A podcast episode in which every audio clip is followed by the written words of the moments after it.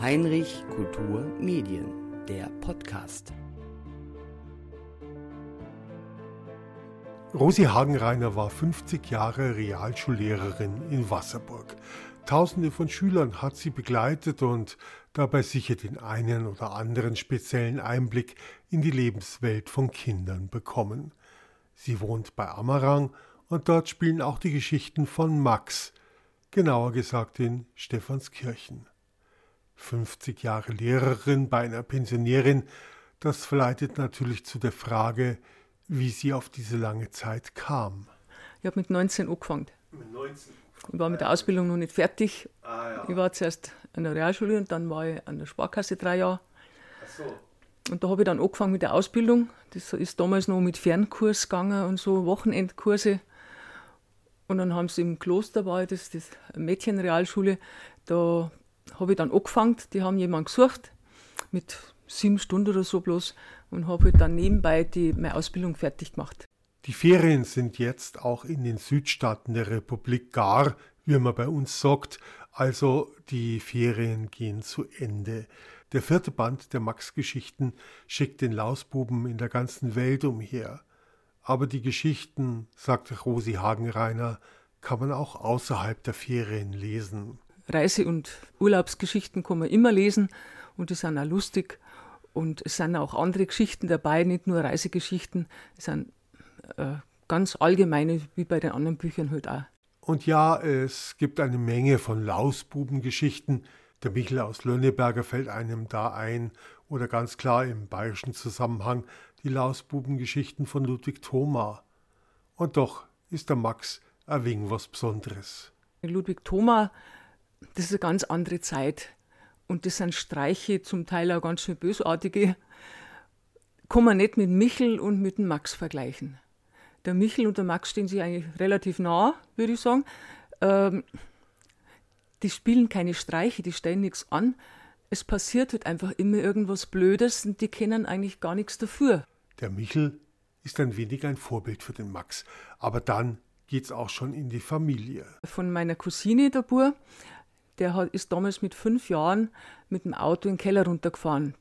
Neben der Garage war so eine Kelleraußentreppe. Und da ist im Auto gesessen, der Papa hat noch irgendwas im Haus geholt. Und dann ist der Bub, hat mit dem Schlüssel gespielt, der Gang war drin, hat also auch nichts dafür können. Es ist einfach passiert, da war der Papa schuld und ist dann da außen bei der Kellertreppe runtergefahren. Und das war, habe ich dann zum Anlass genommen als erste Geschichte. Das ist die erste Geschichte im Band 1. Habe es natürlich nur ausgeschmückt und ein bisschen übertrieben, was man natürlich immer macht. Muss man, glaube glaube, man ja, Also nur die Wahrheit ist uninteressant. Vielleicht liegt es daran, dass der Autor dieses Podcasts vom Journalismus herkommt. Er würde sich eine Autorin gemütlich auf der Freischankfläche eines Cafés sitzend vorstellen, mit Aufnahmegerät, Block und Bleistift bewaffnet, um Einfälle und Beobachtungen gleich zu notieren. Rosi Hagenreiner ist beim Max eher diszipliniert. Bin entweder am Schreibtisch oder im Garten. Mit Computer und mit Block und Bleistift. Und äh, es ist ja so, die, viele Geschichten, also mindestens ein Drittel oder die Hälfte, haben einen wahren Hintergrund. Das ist irgendjemand, irgendwas passiert und das merke man dann und dann versuche, suche die Personen dazu aus dem Dorf. Die werden einfach da in irgendwelche Rollen gesteckt und dann wird halt die Geschichte ausgebaut, verändert, übertrieben natürlich und noch mei, manche Sachen dazu, Einzelheiten. Es fällt auf, dass in den Geschichten von Max keine Eltern vorkommen. Das hat einen einfachen Grund, so Rosi Hagenreiner. Ich habe angefangen mit den ersten Geschichten, da war Papa und eine Mama. Ganz normal. Und dann irgendwann haben wir gedacht, das ist eigentlich langweilig. Irgend so ein Opa, ein Schuldiger, eine äh, verrückte Oma ist eigentlich viel netter, da kann man viel mehr übertreiben. Und dann habe ich eben hab mir gedacht, dann leben die eben jetzt bei Oma und Opa. Die Eltern, die bringe ich schon irgendwo unter. Und im Endeffekt war es dann so, im Eifer des Gefechts oder im, beim Schreiben, lustige Oma, blöde Oma oder lustiger Opa, ich habe die Eltern dann vergessen. Einfach vergessen. Im Verlag ist auch nicht aufgefallen. Die haben auch nicht mehr dran gedacht. Dann war das Buch bei der Druckerei, war fertig. Dann habe ich die ersten Lesungen gemacht in Grundschulen. Und plötzlich meldet sich so ein Kleiner und sagt, wo ist denn eigentlich der Papa und die Mama von den Kindern? Tja, dann war ich ein bisschen vor den Kopf gestoßen, als mir das so richtig eingefallen.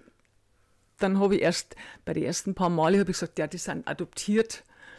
Aber das habe ich bloß ein paar Mal gesagt, dann, weil da haben die dann weiter nachgefragt und, und inzwischen sage ich die Wahrheit vergessen. Die vergessenen Eltern. Die Kinder finden das auf ihre Art sogar lustig. Sicher aber ist das die sympathischste Erklärung, die man haben kann. Aber so setzt sich die Ehrlichkeit auch in den Geschichten fort. Hagenreiner verzichtet auf den pädagogischen Zeigefinger und Max ist ein grundehrlicher Bub. Einen pädagogischen Zeigefinger gibt es bei mir nicht. Will ich auch gar nicht. Also ich will, dass die Kinder Spaß haben, dass die Kinder was zum Lachen haben. Und vielleicht, das ist das Einzige, was ich vielleicht will, dass die Kinder selber zum Lesen animiert werden. Oder vielleicht eine Sache hätte ich nur drin beim Max. Der Max ist eigentlich immer ehrlich, der lügt nicht. Selbst wenn er manche Lügen ganz geschickt umgeht, also bei einer Geschichte, da hat ein Opa in Hühnerstall eingesperrt und dann hat der Opa das gemerkt, ist er raus und Max ist schnell ins Bett, hat die Augen zugemacht. Dann kommt der Opa ins Zimmer, dann sieht er, ach, der schläft schon. Der kann es gar nicht gewesen sein. Und dann sagt halt der Max, ja, ich kann meine Augen schließen, so oft ich will. Wenn der Opa dann gleich meint, ich schlaf, kann ich nichts dafür. Und da umgeht er manches ziemlich geschickt. Indem er nichts sagt, da muss er auch nicht lügen. Der Max also als das Ideal eines Dorfbuben, schlitzohrig, aber eben immer ehrlich. Dass Hagenreiner zum Schreiben kam, war ihr zwar vielleicht nicht in die Wiege gelegt, aber das Berufsleben formt einen ja auch manchmal in anderen Dingen. Geschrieben hat sie schon immer, auch gern. Ich habe für, für einen MB, Ministerialbeauftragten, habe ich Reden geschrieben. Ich habe als Kind schon immer Gedichte gemacht und so. Und man konnte es auch, glaube ich, nicht mit einem Roman oder mit sowas vergleichen. Ich habe jetzt da nicht ein, ein Problem im Anfang. Es sind einzelne Geschichten. Und die Initialzündung war, wie gesagt, der, der Nico, der von meiner Cousine, der Bur, der mit dem Auto da runtergefahren ist. Dann war die erste Geschichte schon da. Und dann haben wir gedacht, das ist eigentlich ganz gut gelaufen. Überlegt wir die nächste Geschichte.